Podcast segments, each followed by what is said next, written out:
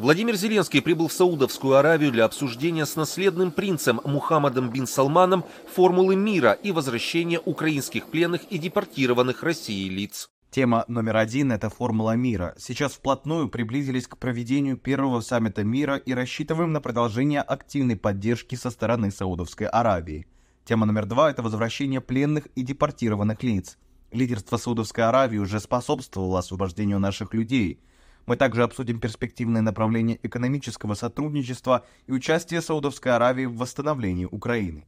За минувшие сутки на фронте произошло 96 боевых столкновений. Об этом заявили в Генштабе ВСУ. На запорожском направлении подразделения Нацгвардии Украины отбили несколько российских атак.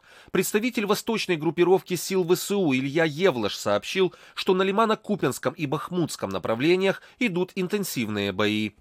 За минувшие сутки на Лимано-Купинском направлении шесть раз противник атаковал, используя свои самолеты Су-34 и Су-35.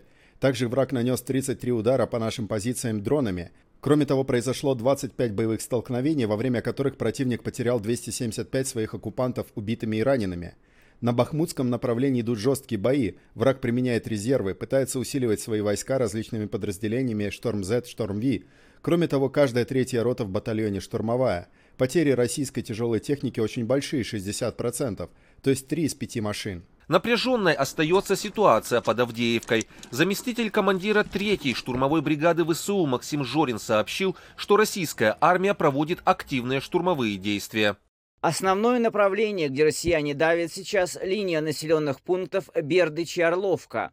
Также очень активные бои в районе Красногоровки.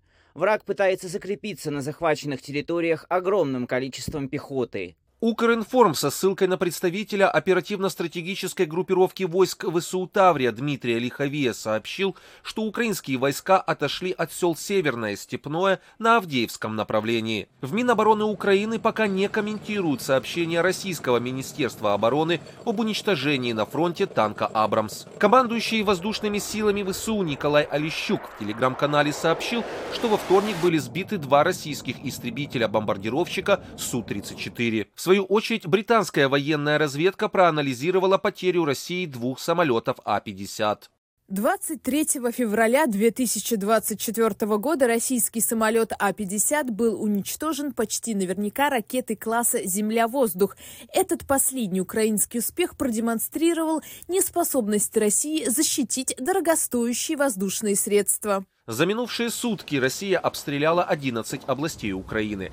В воздушных силах ВСУ сообщили, что ночью Россия нанесла удар баллистическими ракетами «Искандер-М» КН-23 из Воронежской области, четырьмя управляемыми авиационными ракетами Х-59, одной противорадиолокационной Х-31П и 13 ударными беспилотниками типа «Шахет». 11 беспилотников и две ракеты Х-59 были сбиты. От ночного удара пострадал Херсон. Также разрушено трехэтажное здание учебного заведения в Харьковской области. Пострадавших нет.